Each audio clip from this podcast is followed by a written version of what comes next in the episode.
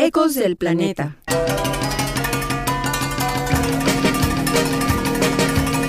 Un intervalo para compartir voces, noticias, música, consejos y acciones que colaboren a relacionarnos más armónicamente con nuestra madre Tlali, la tierra, cuidando de Atl, el agua, aprovechando los susurros de Hecatl, el viento, y el calor de Tonatiuh, el sol para disfrutar también del descanso que llega con Metzli, la luna.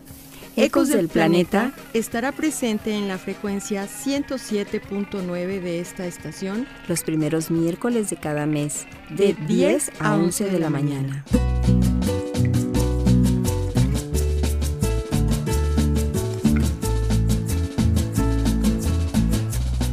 Ecos del Planeta. Ecos del Planeta.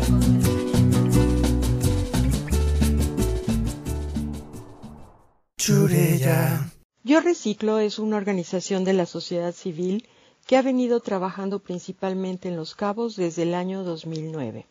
En Yo Reciclo se promueve una educación de armonía y respeto hacia nuestros ecosistemas, mediante acciones que colaboran a difundir conocimientos en pro de una gestión responsable de los residuos, a través de charlas, talleres, proyectos, eventos y programas de incidencia en políticas públicas que ayuden a transitar hacia la sustentabilidad de la zona. Ecosíntesis. Ecosíntesis. Síntesis. La noticia en pequeñas dosis.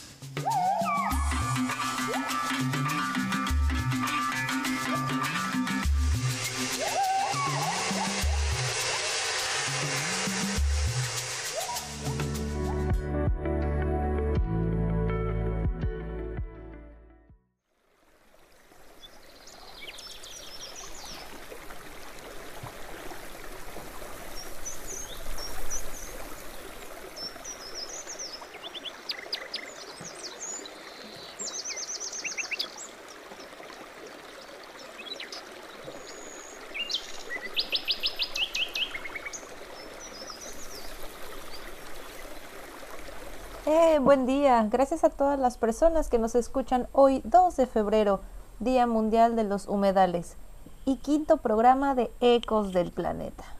Este día estamos todas las chicas del equipo de Yo Reciclo, Alicia, Ita, Victoria y yo, Mónica. Y agradezco mucho a todas porque siempre es un gusto poder compartir palabras y tiempo con todas ustedes, chicas. Bienvenidas, gracias. Y les tenemos un programa interesante donde les compartiremos una entrevista que realizó nuestro compañero Fabián Carballo a Marisa Jacot de Fronteras Comunes. Ellos hablarán de un tema relativamente nuevo, pero cada vez escuchamos más este término, que es la economía circular, el cual es un tema importante que todas las personas conozcamos y entendamos hacia dónde va esto ahora y en un futuro, ya que en México y en otros países no solo se ven movimientos sociales de esta economía, sino que ya se están aplicando leyes y reformas, como por ejemplo en México, pero también escucharemos un poco de qué es lo que plantean estas leyes. Y de todo esto podremos escuchar hoy con Fabián y con Marisa. Además, Ita y todas juntas hablaremos un poco acerca de los humedales, su importancia, qué son y otros temas particulares de ellos y como todos los programas escucharemos otros datos curiosos a lo largo de todo Ecos del Planeta y de toda su transmisión. Muchísimas gracias nuevamente. Bienvenidos.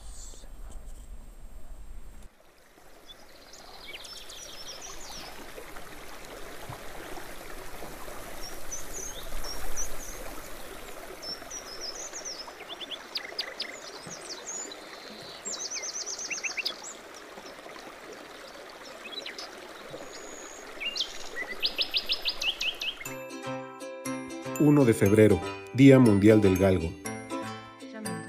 2 de febrero, Día Mundial de los Humedales. Y en México, este mismo día, pero en 1988, se declara el Parque Nacional Arrecifes de Puerto Morelos, en Quintana Roo. 3 de febrero, Día Mundial sin popote. 10 de febrero, Día Mundial de las Legumbres. 11 de febrero, Día Mundial de la Mujer y la Niña en la Ciencia.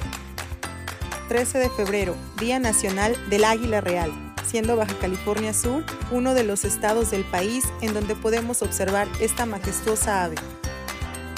20 de febrero, Día Mundial de la Justicia Social. 23 de febrero, Día del Compromiso Internacional de Control del Uso de Mercurio.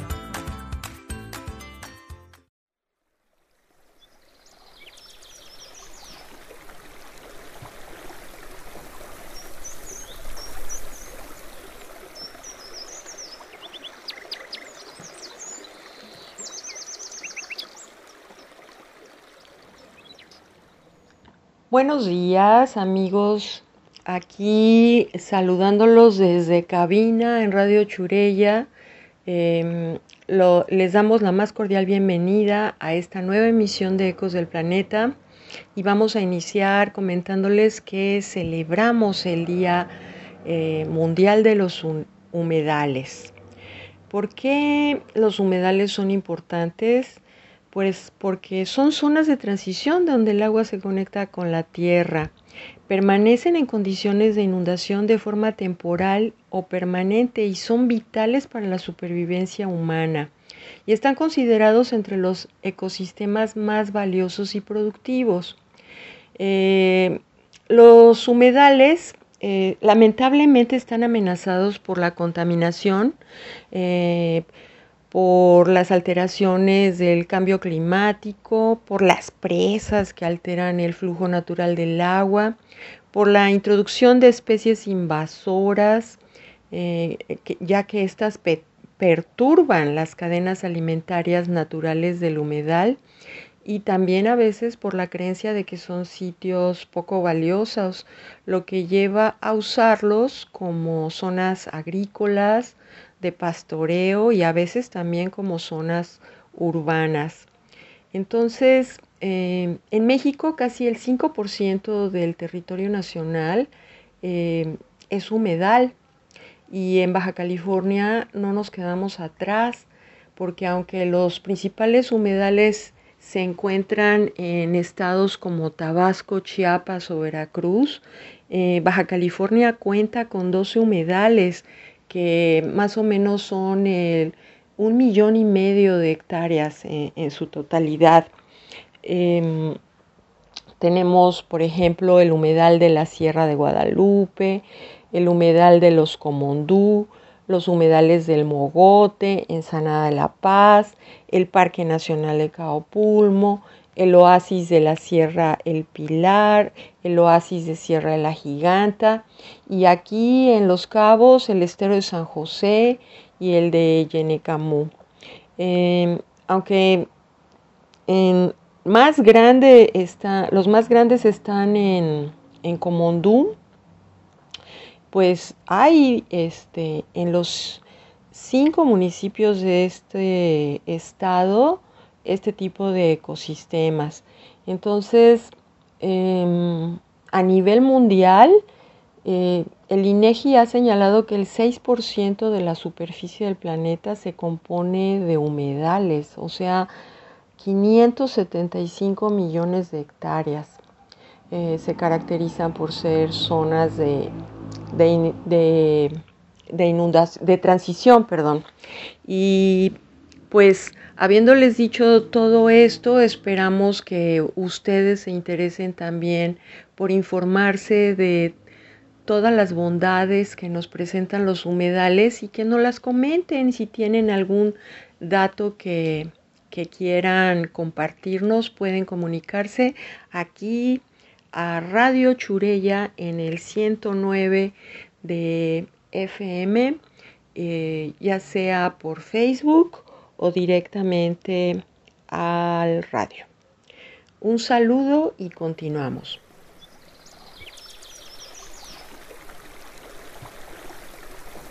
El agua no está, la columna de agua no está sobre el suelo, sino a veces hay unos humedales donde el agua puede estar un poquito, unos centímetros abajo del suelo. No precisamente tenemos que ver el charco. A veces podemos ver como el tipo de vegetación que hay y podemos inferir que hay agua abajo. Entonces, o sea, no siempre tenemos que ver el charco de agua como para saber o poder pensar que son humedales, ¿no? El agua puede estar también abajo de la superficie unos cuantos centímetros, entonces también eso hay que tomarlo en cuenta, ¿no? Porque a veces, oye, pues aquí el agua está, o el, suelo está completamente seco, oye, pero hay vegetación, si hay vegetación es porque hay agua, en algún lado, entonces también ese de repente nos confundimos un poquito, digo, al menos yo, ya ahorita como que a veces sí los detecto rápido, ¿no? Pero eso creo que sí es algo como que a veces tenemos que tomar en cuenta. Y hay más agua en esos sitios, ¿no? Pero en realidad, o sea, somos privilegiados porque a pesar de estar en una zona desértica, si tenemos el cuidado de, de tener un pedacito eh, eh, y apropiarnos de ese pedacito, como dice Alicia, haciendo un huertito o eso, vemos que es muy fértil la tierra, que lo que requiere en realidad es regarse para que nos brinde eh, pues lo que hayamos sembrado en ella. Sí. Entonces, pues feliz Día de los Humedales a todos. Gracias.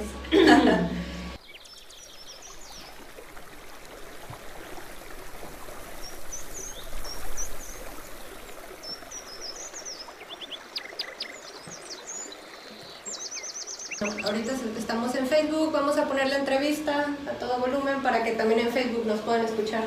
Ah, muy bien, pues los invitamos a estar atentos a la entrevista. Y comentar lo que quieran. Por favor, comente.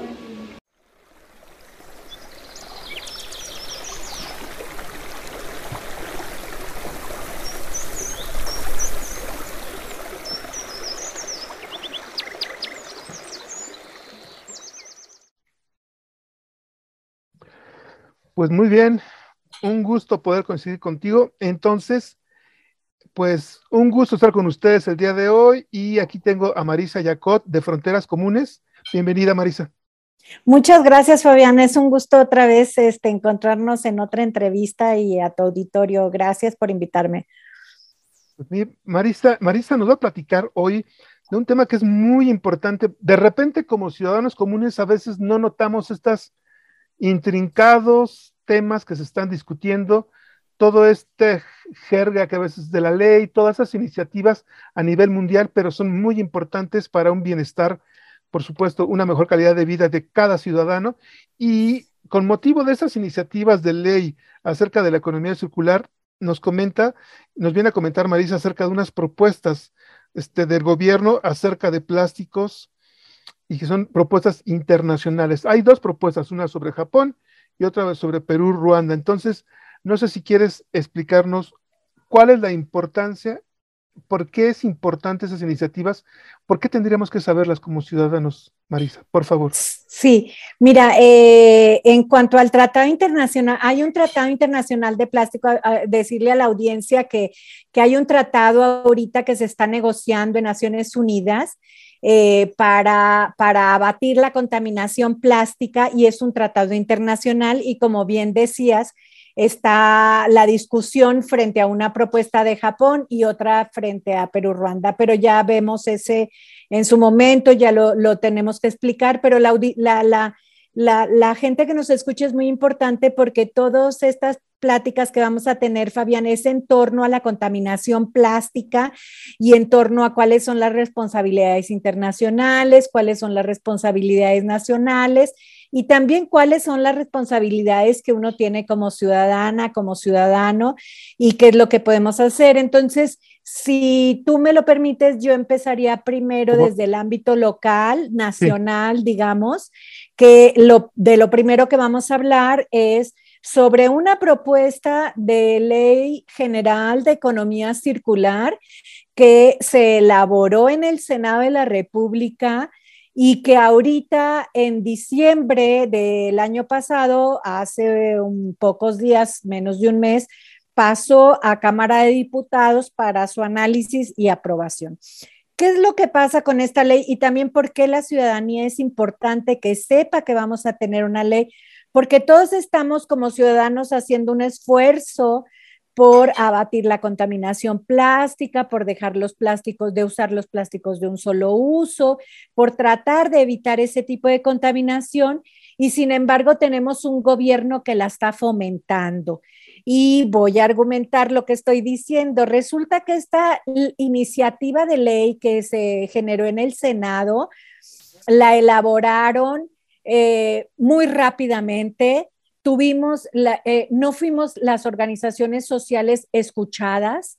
Eh, tuvimos muchísimas, digamos, comunicación con el Senado para que hicieran pues lectura de lo que de los materiales que nosotros estamos haciendo, las observaciones que hemos, estado enviándoles cartas, hemos estado enviándoles boletín de prensa, porque es una ley de, economía circular que, contraviene todos los esfuerzos internacionales, nacionales y regionales de otros países, que es por abatir esta contaminación y no solo atender el problema de los plásticos que hay que reciclar más. Entonces, digamos que eh, eh, eh, esta legislación no analiza lo que las organizaciones sociales les hemos estado pidiendo, que es la contaminación plástica dentro de todo el ciclo de vida de los plásticos, desde su extracción hasta su disposición final. Y no, pues no han sido tomados en cuenta. Nosotros estamos basándonos también en definiciones de economía circular, que internacionales este, o también propuestas por organizaciones, dime. De la importante, Marisa, perdón que te interrumpa. Sí, no, es que normalmente cuando se habla de circular, economía circular, he visto que hay dos, por lo menos dos diferentes propuestas. Una en la cual está incluido el tema de quemar los residuos, ¿no es así? Sí, México tiene una visión muy miope acerca de lo que es la gestión de residuos y de los residuos peligrosos. La Semarnat es muy miope porque creen que ah, solo gestionando y no trabajan nada la parte preventiva y entonces ni siquiera gestionando vamos a poder salir de este problema porque digamos que de todos los plásticos que se, que se tiran, pues solo se, eh, el gobierno reconoce que solo se recicla el 9%, organizaciones dicen que se recicla el 5%. Entonces, digamos que el reciclaje no es la solución. Eso ya lo hubiera sido. Y ni siquiera, aunque recicláramos todo el plástico que nosotros tiramos o utilizamos, no se alcanza a batir esta, esta contaminación plástica. Y entonces, por eso la propuesta de México de una ley de economía circular es muy mala porque no atiende al principio precautorio, no atiende a la sustitución de contaminantes, de sustancias químicas que son tóxicas.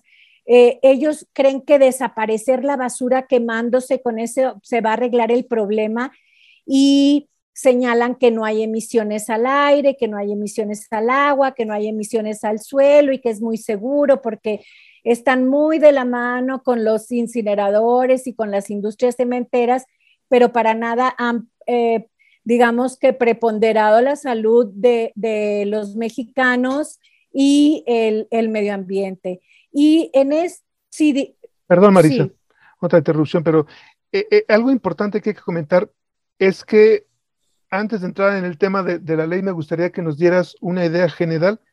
¿Por qué no deberíamos incinerar? Porque yo veo gente que día a día, tengo aquí el vecino enfrente, pone, pone como una especie de anafre, saca su basura y la quema todos los días.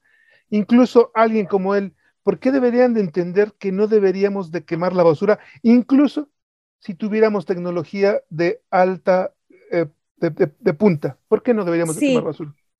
Sí, no podemos quemar basura porque justo lo que decíamos es que esa basura emite contaminantes, emite sustancias tóxicas emite eh, contaminantes orgánicos persistentes, emite, digamos, eh, sustancias químicas que son tóxicas porque perturban el sistema hormonal. Y entonces dioxinas, furanos y otra, otra, otra serie de, contaminantes que son los de la industria cementera, que son contaminantes orgánicos persistentes, que son gases de efecto invernadero, que tenemos ahí también el tema del cambio climático y, y los plásticos, ¿no? Entonces, la basura no desaparece, se generan todos estos compuestos químicos porque los plásticos traen muchísimos aditivos, traen muchísimos compuestos químicos y a veces el contenido de sus plásticos también es tóxico, como digamos los que eh, traen los plaguicidas u otros pinturas, otros materiales. Entonces, la gente tiene que entender que, bueno, la composta es buenísima, no tenemos por qué quemar porque sí podemos devolver esos nutrientes a la tierra. Y en el caso de los otros materiales, pues no tenemos que quemarlos, lo que tenemos que hacer es que no existan. Entonces, no estamos buscando la manera de gestionar los residuos, los plásticos, estamos buscando la manera de eliminar todo aquello que se usa y se tira y que no tiene sentido y que todos podemos poner un esfuerzo para que esto se haga. Entonces, estas cosas no están contempladas en la ley de economía circular. La ley de economía circular sigue planteando el mismo esquema, te digo, miope y mal planteado desde el inicio. Habla de valorización de los residuos, que eso quiere decir que los pueden quemar. Habla de que va a haber muchas extensiones para utilizar los plásticos de un solo uso cuando haya ciertas este, condiciones como la que ahora tenemos en la pandemia. Sin embargo, abren la puerta y trastocan todas las legislaciones que ya localmente, Fabián, se generaron para evitar los plásticos de un solo uso. Tú lo sabes perfectamente bien que hay muchas localidades que ya lo tienen prohibido. ¿Por qué lo vamos a poner otra vez al mercado? O sea, es un retroceso esta ley en lo que ha logrado entre el gobierno y la sociedad civil. Así es. Es vergonzoso decir como eh, Fronteras Comunes tiene 27 años trabajando en medio ambiente y yo te puedo decir que los retrocesos que ahora hemos tenido en medio ambiente y sobre todo particularmente en temas de la agenda gris, que es evitar la contaminación y gestionarla, este gobierno ha sido el peor. Entonces es como muy triste porque no estamos siendo tampoco escuchadas y ya levantamos unas cartas en el, en el Cámara de Diputados diciendo esto no puede continuar como va, porque ya lo que ya se había avanzado se va a ir para atrás y no debe de haber dentro de la circularidad de las economías circulares este métodos de gestión como la incineración. Hay, hay el Banco Europeo ahorita está eh, hay una declaración del Banco Europeo que dice que no va a financiar ningún negocio o ninguna empresa que esté incinerando. Entonces, y que porque esto no tiene nada que ver con la circularidad. Entonces, ¿hasta cuándo los senadores y los diputados de este país van a entenderlo, Fabián? Explícame, porque nosotras estamos como trabajando y trabajando y diciéndoles y esta gente no, no, no, no, no pone atención. Es que más que nada yo creo que son, son ¿cómo se llama? Los, son, yo creo que los intereses me parece que, han de estar ahí sonando, este, para poder, ¿cómo se llama? Ir hacia allá, porque la lógica no nos lo indica.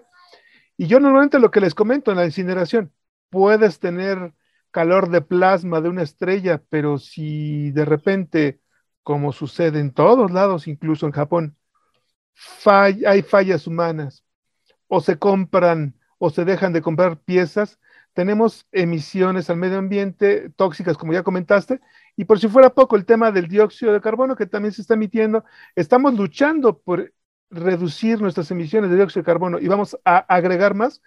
Hay algunas aplicaciones muy simples, por ejemplo, lo digo en un momento, está por ejemplo En-Roads, que es un simulador de cambio climático. Agreguen el tema de quemar basura, a ver qué va a pasar. Los invito, vayan a, no recuerdo la, edición electrónica, pero póngale end de final, roads, roads de, carretera. Échenle un vistazo a ese simulador y pongan a quemar basura a ver qué va a pasar.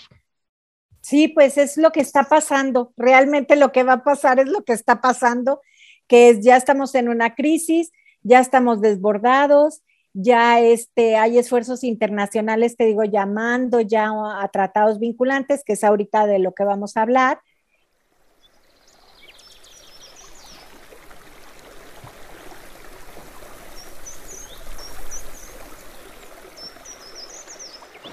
Saludos a Belén, saludos a Deva, que nos están mirando y pues esténse pendientes para que les pasemos después la entrevista ya directamente con el enlace a Spotify. Sí, pues y, y cómo ven, a ver, como el tema, ¿no? Que está tratando ahorita Marisa junto con, con Fabián de pues del tema de economía circular, pero se están enfocando un poquito más en cómo está trabajando ahorita México, ¿no? La ley que ahorita salió y... Hay, hay mucha, bueno, todo este tema es eh, relativamente nuevo porque ya tiene algunos años en que ha estado eh, muy politizado precisamente por eh, los objetivos de desarrollo sostenible. Y, pues es un modelo económico que toma ejemplos de diferentes modelos económicos, pero más bien están enfocados a privilegiar intereses em empresariales. ¿no? Sí. Entonces, eh, creo que nosotros eh, siempre como organización social nos enfocamos no nada más a los, empresas, eh, los intereses empres empresariales, que por supuesto importan, pero no son los únicos.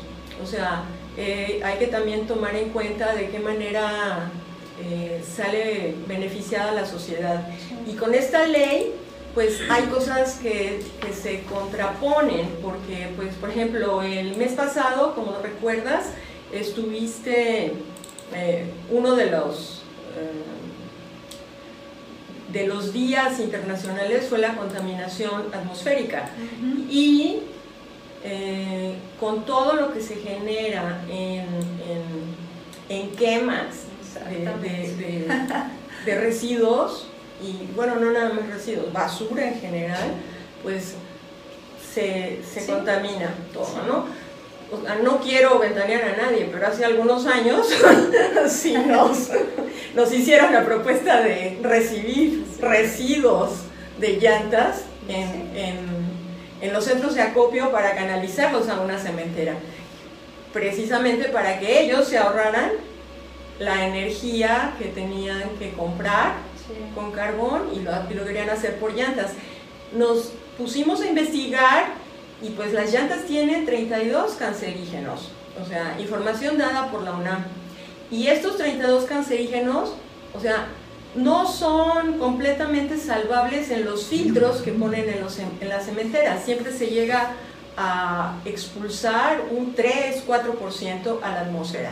Y pues eso lo respiramos todos. Ajá. ¿Cómo van a frenar eso? Por muchos filtros que le pongan, algo se llega a escapar. ¿Tú qué opinas, Alicia? Pues qué importancia tiene el hecho de estar informados y no solo escuchar eh, una propuesta. Siempre es bueno tomar nuestras mejores decisiones en base a la parte y la contraparte.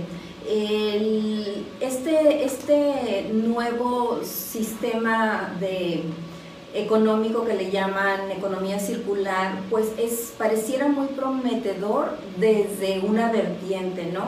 Pero ahorita escuchando la propuesta en, en esta entrevista, es verdad, dejamos de lado o ni siquiera consideramos estas otras afectaciones que pudiesen tener y que no se está contemplando al momento de legislar, lamentablemente, y no se está contemplando quizá por desconocimiento, que también es terrible para, para nosotros como ciudadanos, pero también por interés. O sea, entonces la información y estar preparados y tener conocimiento de temas, pues nos hace tomar conciencia y, y, crear una responsabilidad y compartir información. O sea, yo sé esto, entonces lo comparto. Ahorita de eso se trata. Y, y como quedamos acá, eh, parte de, de nuestras tareas como asociación, pues es compartir información y nunca vamos a estar de, de un solo lado. Eh, esta experiencia que compartió Ita eh, nos pasó hace algunos años. Es cierto que ha, han llegado propuestas al municipio, al estado, que pueden ser muy interesantes y que pueden resolver una parte del problema en el tema de los residuos. Pero también hay unas propuestas que no son las ideales. Entonces, eh, escuchemos, leamos y continuamos. Pues sí, ya nada más, este, como yo sí quería como puntualizar un poquito algo que dijo Marisa, realmente pues a veces las eh, los organismos institucionales, no gubernamentales, tienen la información y a veces solo es cuestión de que de veras lo puedan ver desde otra perspectiva. Entonces, pues ojalá y, y podamos comprender tanto toda la comunidad como los políticos y todas las personas en general, no importa el papel que juguemos en la sociedad, entender que lo que hay que atacar yo creo realmente es la raíz de todo, ¿no? Dejar de consumir, dejar de producir, y el, porque pues como dijo Marisa, el resultado o más bien la solución no es el reciclado, ¿no? Ya se dio, lo seguimos comprobando, confirmando y pues ojalá que dejemos y entendemos cómo atacar a raíz el no dejar, el ya no consumir, ya no consumir. Y no, no todo es negativo, ¿no? O sea, sí hay que ver las bondades de esta nueva perspectiva, porque se está avanzando a, algo que trasciende lo que seguimos haciendo mayormente en el mundo, que es este, una economía lineal de consumir, usar y tirar. ¿sí? Aquí se trata de reusar, eh, este, todo lo que, lo que vamos a enviar a, a, la basura ¿no? o a los residuos. Entonces, hay muchos métodos para hacerlo, ¿sí? Aquí se apuesta por el suprarreciclaje para elevar el valor de los residuos y, no infravalorarlos como se hace comúnmente con el reciclaje. Y antes de continuar ahora con la entrevista, les queremos compartir y dejar el ecoconsejo del día.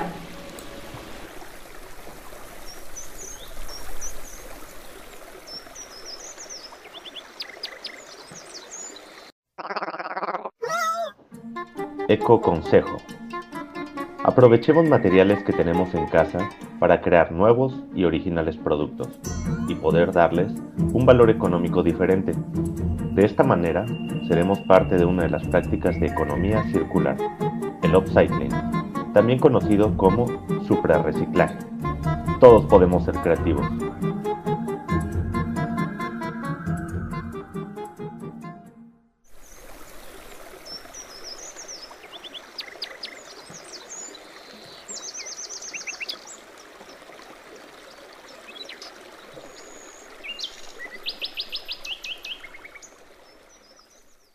Pero este, digamos que sí quiero nada más puntualizar que eh, la única dependencia del gobierno mexicano que sí nos ha escuchado y que sí está trabajando duramente para, para lograr un acuerdo y una mejor situación en cuanto al medio ambiente y la salud frente a los plásticos es la Secretaría de Relaciones Exteriores.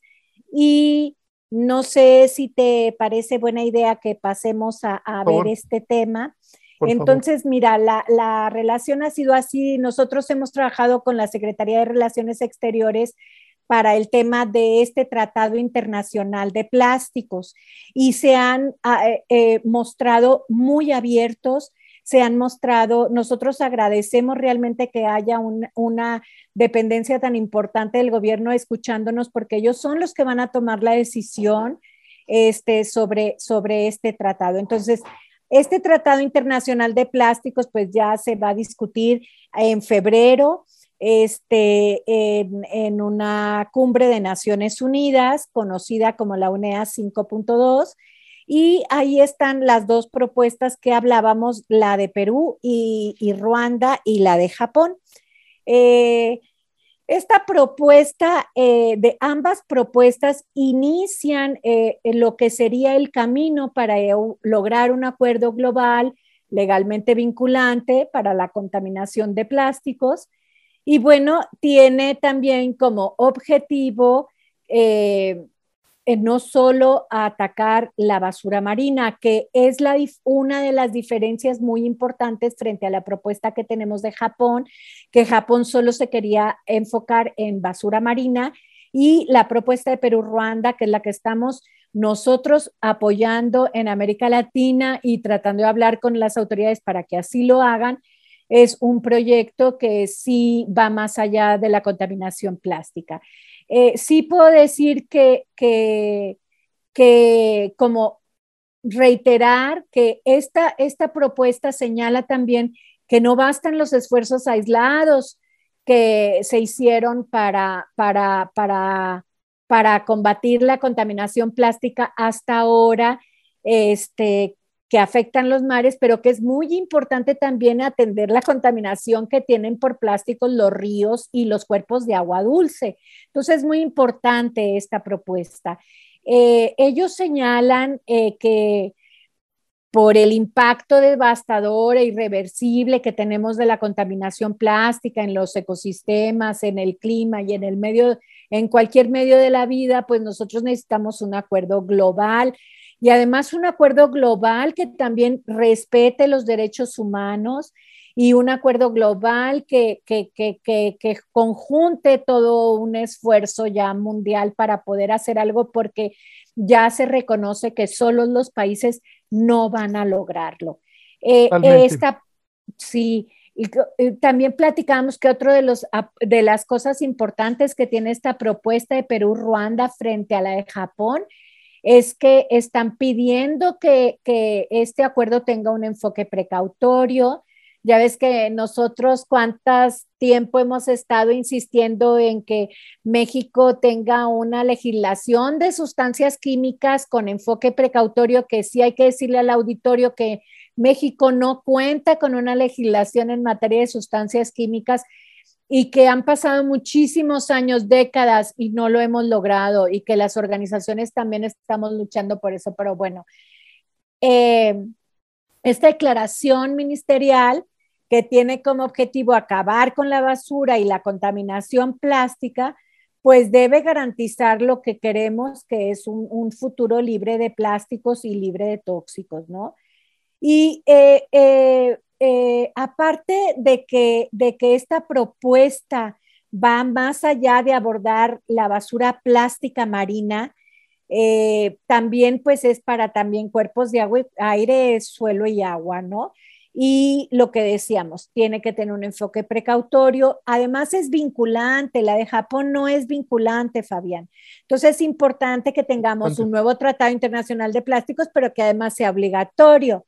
Porque tú sabes bien que países como el nuestro firma cualquier tratado, aunque sea obligatorio y no lo cumple. ¿Qué nos podemos esperar si es este digamos que eh, es voluntario, como lo ha sido SAICOM y que no hemos tenido avances en materia de legislación química. Y bueno, yo concluiría diciendo que, que, también la propuesta de Perú Randa es muy importante porque eh, engloba todo el enfoque del ciclo de vida de los plásticos. Y esto es algo que, como ellos reconocen, se necesita una acción global urgente. Entonces yo creo que eso nos da un panorama. Y, sobre todo, perdón que interrumpa otra vez, este Marisa, pero el punto que sí me parece importante es el tema de lo que es vinculante.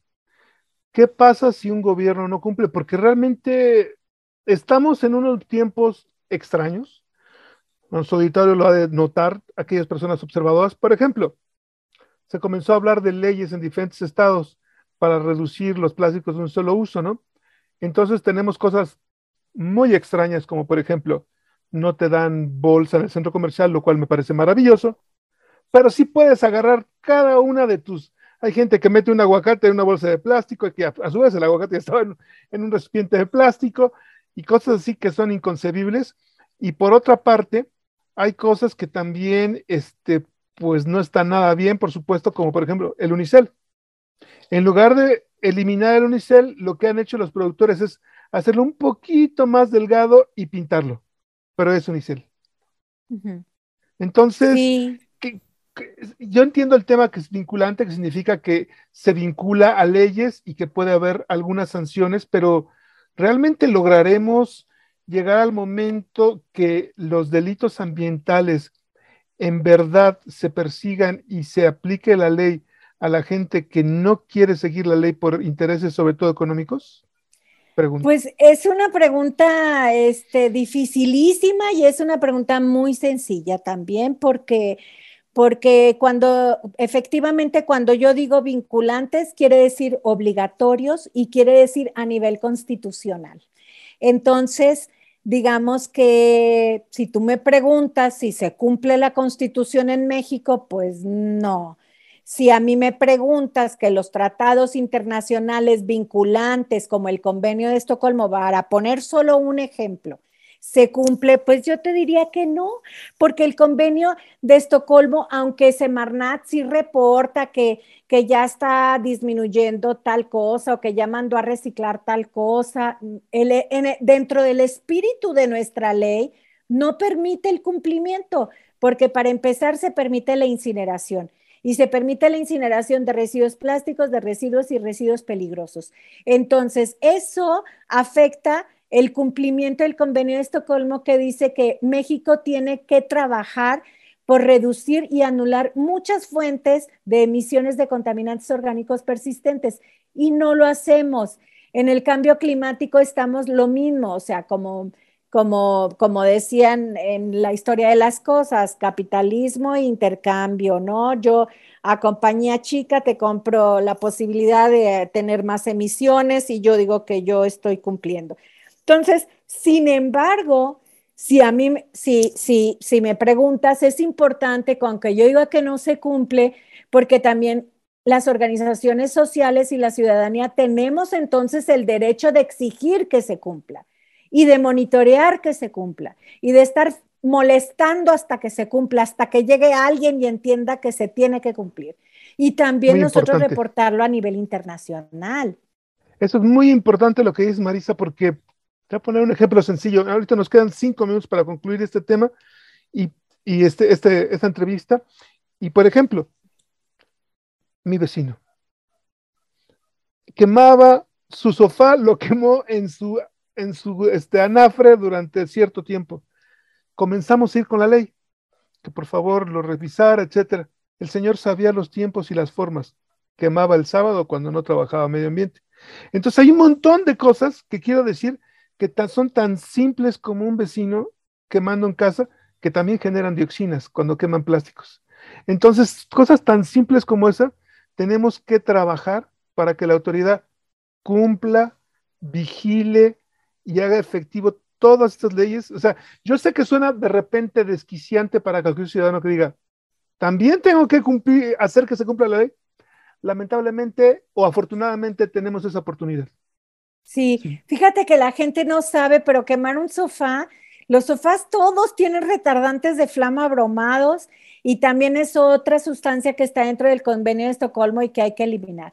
Entonces, todas las cosas, aunque uno no lo piense, tienen muchos aditivos químicos que a la hora que tú los pones a quemar, bueno, y si contienen cloro, ya, ya no digamos como, como un PVC, ¿verdad? Que tienen ya este, pues todos los, todos los cloros que se queman, pues dan, dan contaminantes orgánicos, generan contaminantes orgánicos persistentes. La importancia no es a lo mejor que toda la ciudadanía sepa absolutamente de todo, porque eso es imposible, pero tenemos que tener gobiernos que digan, no se vuelven a hacer sillones, ni colchones, ni cosas con retardantes de flama bromados. O sea, existe la parte de la sustitución en política pública, que tampoco la hace México y no sustituimos sustancias químicas que ya también están prohibidas en otros lugares del mundo y las seguimos teniendo aquí, ¿no? Entonces, pero sí prohíben que a lo mejor se salgan algunas hierbas del país o la sábila o, ¿verdad? Pero porque eso sí puede hacer daño, pero todos los químicos de farmacéuticas, de industrias, esos no, todos tienen la carta abierta. Entonces, esto es un asunto nada más de voluntad política, Fabián, y de corrupción. Entonces, entonces, ahí es el papel importante, por un lado, de que existan organizaciones como Fronteras Comunes y otras más que de alguna forma nos están apoyando a los ciudadanos para que se haga efectivas esas leyes.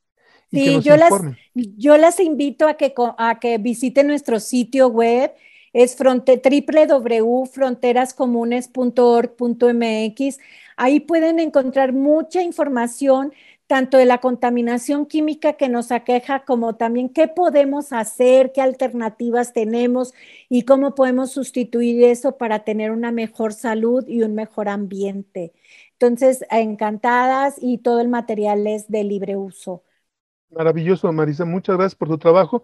Y por último, para cerrar esta entrevista, ¿con qué te gustaría despedir a nuestro auditorio dando tus últimas palabras de, esperanza o de lo que sea que quieras aportar. Sí, yo les quiero decir que ojalá volvamos a, regresar en una entrevista después de, que se realice eh, la reunión de Naciones Unidas y que digamos, sí lo logramos, México firmó la propuesta que es la buena, que es la de Perú-Ruanda y vamos para adelante. Excelente, pues mil gracias por tu trabajo, un placer haber coincidido contigo aquí en este espacio y pues seguimos en contacto para después de la propuesta. Muchas gracias. Vamos a hablar a ver cómo nos va y yo confío en que la Secretaría de Relaciones Exteriores está en la mejor disposición de apoyar a la ciudadanía. Excelente. Muchas gracias. Gracias. Excelente. Saludos. Hasta luego.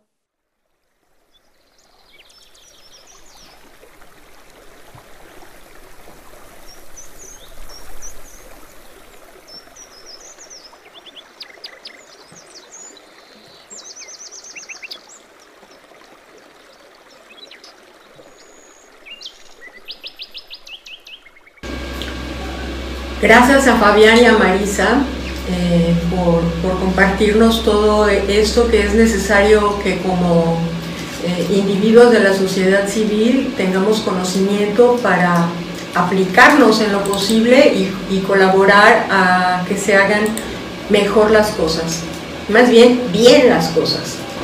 Mm, para quienes no sepan, eh, la economía circular es un modelo un concepto ¿no? económico como muchos otros conceptos sobre economía que hay, que busca optimizar la producción de bienes y servicios desde el inicio inicial, desde el diseño inicial, perdón, o sea, lo que ahora se está llamando como ecodiseño, teniendo en cuenta los procesos y las fuentes de energía para reducir los impactos negativos actuales y futuros.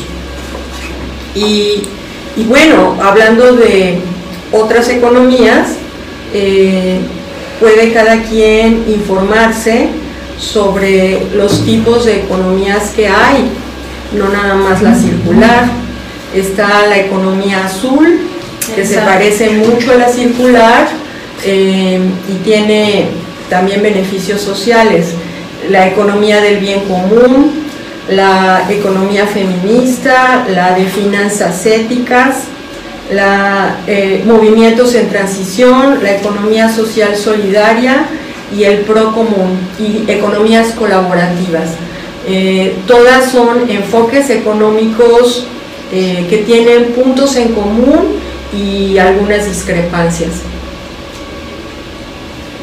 Esto se los vamos a compartir vía Facebook por, quienes quieran interesarse en todos estos temas. Bueno, pues nada más recordándonos que los individuos tenemos el poder de decidir. Nos merecemos un buen vivir y el buen vivir pues eh, se forja en base a decisiones conscientes y responsables tanto para nuestra salud, nuestro entorno y por supuesto nuestro planeta. Me toca agradecer, agradecer a las empresas patrocinadoras. Pues sí, solamente, bueno, a mí me gustaría antes como de entrar como a otros temas, eh, no sé, retomar ahorita un poquito lo que mencionaba Ita de otros tipos de economía, se me hace también como bastante interesante, yo en lo particular sí quisiera leer un poco más de eso, porque pues son conceptos que apenas están de repente sonando, al menos eh, en lo particular, y em, yo he leído un poquito acerca de esa economía azul, me parece la verdad bastante buena porque sí se enfoca realmente en cómo, en cómo la imitación y de la, de la perfección de la naturaleza, ¿no? De que la naturaleza es tan perfecta que no, no hay ningún tipo de residuo ni desperdicio, nada, todo se aprovecha. Así es. ¿No? O sea, las cascadas tróficas, como los conocemos en biología, son unas partes que son que involucran todo, ¿no? O sea, porque todo se va a aprovechar, tanto hasta en el mar, por ejemplo, ¿no? Las, las heces de todos los animales, a lo mejor uno piensa así como, ay, bueno, ¿no? Lo, lo, que desechamos,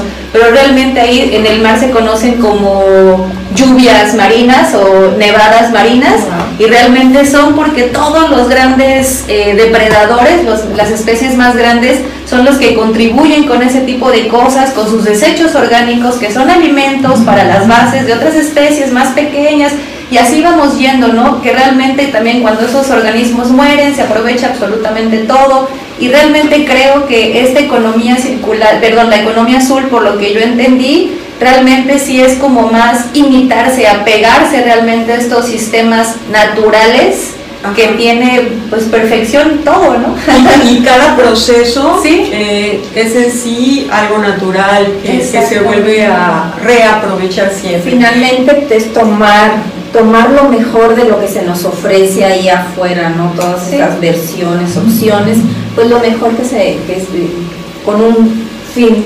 Sí, y bueno, nosotros, o sea, desde nuestra individualidad, sin esperar a que se aprueben o no aprueben leyes o vayamos eh, mejorando como, como sociedad, eh, sí podemos hacer cosas, eh, particularmente como, dice Alicia, con nuestras decisiones diarias.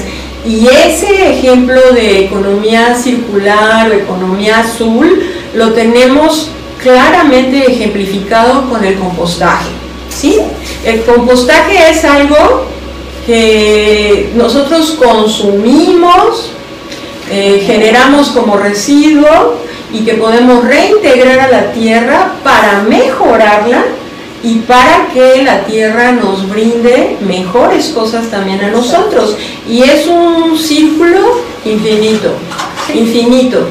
Y, no me cansaré de decirlo, pero eso es lo que nos toca aplicar ya, ¿sí? O sea, desde hoy mismo y, y también que las políticas públicas realmente se enfoquen en dar soluciones y cooperar nosotros para que éstas se puedan lograr. Exactamente. Creo que sí, creo que también vale la pena retomar un, un dato que tú hayas mencionado en el programa pasado. En, aquí en, en, Los Cabos, pues esa generación, ¿no? De todos los residuos, que el total es el 30%, imagínense si pudiéramos realmente aprovechar de la mejor manera, ¿no? Esos orgánicos, creo que, que podría ser muy, muy buena opción, pero también como dice Ita y Alicia, pues uno también tiene que empezar al día a día con sus acciones, ¿no? Sin esperar a estas resoluciones más grandes, al final siempre esas aportaciones y quitarse ese microegoísmo que yo sigo recordando ese, ese término siempre va a sumar. Entonces, pues, pues sí, creo que, que es una buena conclusión o un buen comentario que a lo mejor podemos quedarnos ¿no? el día de hoy con esa entrevista. Y pues ahora sí, le vamos a, dar ahorita la, la, palabra a Alicia para que nos haga favor pues de dar pues, los agradecimientos, patrocinadores y otras información importante para todos nuestras, nuestros radioescuchas.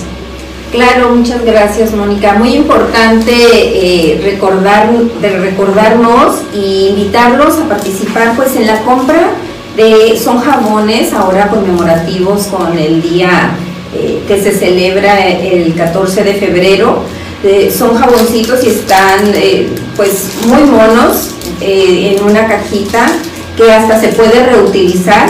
Yo apostaría que podríamos poner aquí un, un, cactus, algo lindo a un lado de nuestra computadora si es que trabajamos en una oficina o en cualquier lugar, porque están pequeños y lucen lindo. 80 pesos y este apoyo económico va directo a a los gastos que se generan eh, aquí en la radio. Y no genera residuos. no genera, bueno, el, plástico este sí, voy a ser un poco crítica, pero tengo, tengo una solución para esto. En su momento, reutilizar. En su momento, aparte de reutilizar, exacto, en su momento lo podemos compartir. Vamos a dar las gracias a las empresas patrocinadoras que con su ayuda pues hacen posible que esta transmisión y todas las demás y toda la operación de la radio se dé. Iconos uniformes. Se encuentra ubicada en la avenida Leona Vicario y ahí se puede dirigir con Maliud Pérez. Café Cabo en sus tres domicilios, Plaza Cota, Plaza Copán y Leona Vicario, con Ena Aragón. Spa Orange en Plaza Patio, Patio La Luna, con Sandra Agudelo. Muy bien. Marcial y Asociados Contadores, que se ubica en Avenida del Pescador, zona centro. Y aquí nos contactamos, o quien encabeza, Adriana Marcial. Restaurante Bardo, frente a la Plaza Amelia Wilkes, con Mónica y Jaime Martínez. Gracias, eh, activos, participantes, entusiastas y siempre bien apoyadores. Y a Publicaciones Gandhi, esquina Morelos y Carranza, con Roberto Martínez. También me gustaría invitarlos, ya es mañana, el programa de acopio de materiales reciclables, ya saben, en este caso, reciclando con servicios públicos. Déjenme, ¿tenemos tiempo para contar todo lo que se, se recibe? Sí, porque sí, hoy, hoy nos podemos prolongar un poquito. Nos podemos prolongar, muy bien. Eh, la Dirección General de Servicios Públicos nos está invitando a este evento que se, que se lleva a cabo una vez al mes y es el primer jueves de cada mes. Ahora se está haciendo el mismo día tanto en Cabo San Lucas como en San José del Cabo. En Cabo San Lucas eh, la ubicación es entre las calles José María Morelos y Pavón e Ignacio Zaragoza, esto es en la colonia Centro, en San José del Cabo, en el estacionamiento de la unidad deportiva Rodrigo Aragón Ceseña. El horario es de las 8 de la mañana a la 1 de la tarde. Tengo entendido que ellos empiezan a ponerse a partir de las 7 y media, pero 8 de la mañana a 1 de la tarde. No olviden poner en su reloj el recordatorio en este, este acopio puedes traer, eh, puedes llevar los, eh, los materiales, tanto cartón, papel, metal, aluminio, electrónicos, electrodomésticos, pilas alcalinas, medicamentos caducos, aceite vegetal. Recuerden que no se están recibiendo las, las botellas de vidrio. El mes pasado hicieron una excepción Espero que hayan hecho un excelente proyecto con todo lo que se acopió de vidrio, pero ya no lo están recibiendo. Este, los invito a, participar mes a mes. Mm, eh, sí es un poquito eh, tedioso estar separando y guardando en nuestras casas. Lo que, lo que yo los invito es que eh, cuando nosotros separamos los residuos, intenten hacerlo de manera limpia no se requiere mucha agua. Tenemos años haciéndolo en casa, entonces sabemos que, no se requiere de mucha agua para, que una botella con residuos quede eh, aceptablemente limpia, porque no estaremos invitando a esos roedores, esos bichos que no son muy deseables en casa, pero sí estaremos contribuyendo a mejorar nuestro entorno. Y pues también agradecer a Servicios Públicos Municipales que ya incluyó a este programa dentro de, sus programas públicos y ellos ya son los responsables de él. Entonces esto es eh, algo permanente, es los primeros jueves de cada mes, no, no hay pretexto para no ir. Mm, también nos pueden contactar o escribir si alguien tiene alguna duda en especial de este u otro tema a reciclándome arroba yo reciclo. Pueden conocernos más eh, de, toda la labor que hemos hecho desde el 2009 en nuestra página web que es www.yo-medioreciclo.org. También nos pueden encontrar en la página de Facebook, en Twitter, eh, con arroba sustentándome. Escríbanos. Esperamos todos sus comentarios y pues bueno, nuevamente el tiempo hoy en este quinto programa se ha ido volando como en los anteriores, eso es bueno. y este pues llegamos al final del día de hoy, este 2 de febrero. Estuvo bastante interesante toda la información que escuchamos acerca de estos temas tan novedosos y los humedales y lo que podemos o no podemos hacer. O sea, realmente creo que, que siempre deja un poco a, por ser así que como otro término que, que usamos la vez pasada, a rumear, pero creo que rumear de una manera positiva, realmente poder estar pensando cómo podemos, ¿no? O sea, identificarnos, concientizarnos, sensibilizarnos, ¿no? Reflexionar. Exactamente, con, con toda esta información, que esto realmente es algo mínimo, ¿no? Lo que podemos nosotros decir, hay muchísima información que uno puede buscar, platicar también es bastante interesante y pues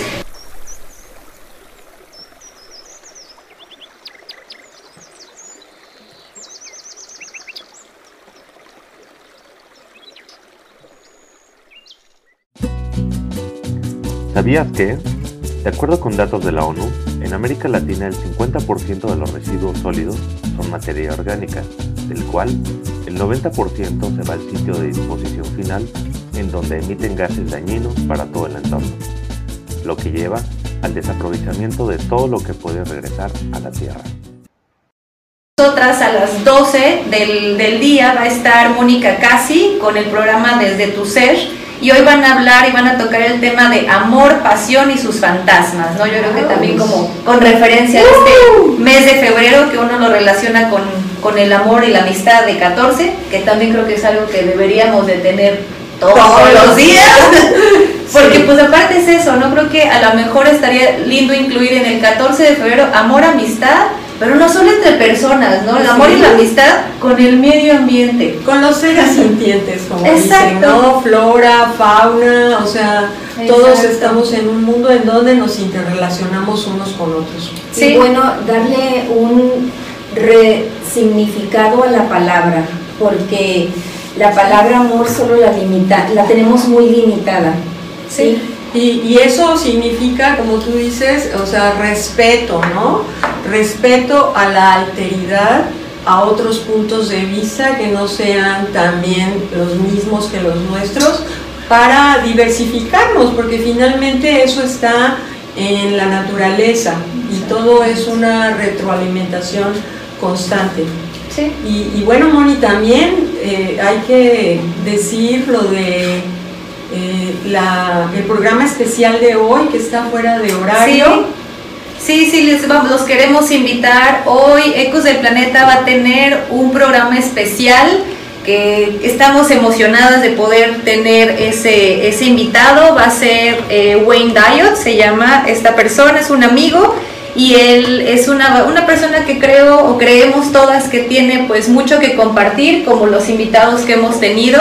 Él es el creador y director de Macrobiótica en Canadá. Va a hacer una entrevista en inglés. Victoria va a ser la que nos va a estar ayudando con la traducción. Pero pues ojalá y lo puedan escuchar. Va a estar bastante interesante. Vamos a tocar el tema de integridad bio, bio- biológica, integridad biológica con él. Y cómo tiene que ver con la salud. Exacto, ¿no? Cómo tener un, un sistema inmunológico fuerte, que creo que ahora es, que siempre ha sido importante, pero ahora con todas las situaciones que estamos viviendo de los virus nuevos y las mutaciones, etcétera, pues es algo que debemos también de tener bien en cuenta, ¿no? y cómo nos podemos integrar nosotros a eso.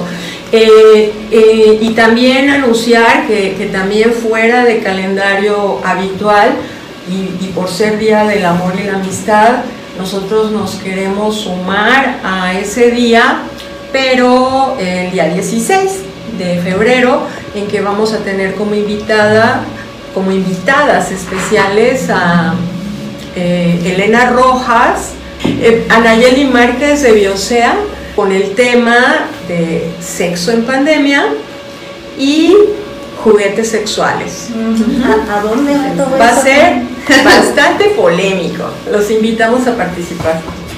Pues muchísimas gracias, Cita, Alicia, Victoria. Siempre la verdad es un gusto poder compartir este espacio, que todos los días, todos los programas aprendemos algo nuevo, ahí vamos trabajando.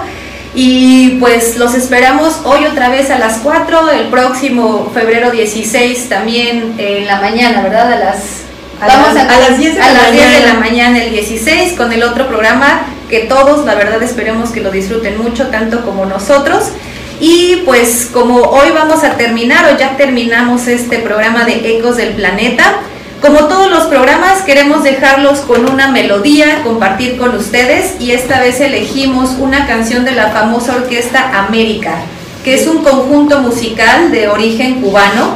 Eh, ellos se mudaron a la Ciudad de México en los 40 e incursionaron en principios de los 50 en los, ritmos, en los ritmos del cha-cha-cha, que yo creo que todos siempre que lo escuchamos nos dan como ganas de bailar. Estos sacaron éxitos como Los Marcianos llegaron ya y llegaron bailando el cha-cha-cha. Y hoy queremos eh, compartirles y dejarlos con una canción de ellos que se llama La Basura. Así que disfrútenla mucho, bonita tarde de miércoles y recuerden a cuidar los humedales y todo, todo nuestro entorno. Muchísimas gracias, gracias de nuevo chicas, un gusto como siempre. Gracias a ustedes, gracias Victoria y saludos, que tengan lindo día a todos. Gracias, gracias vida, gracias por estar aquí y nos vemos en la próxima.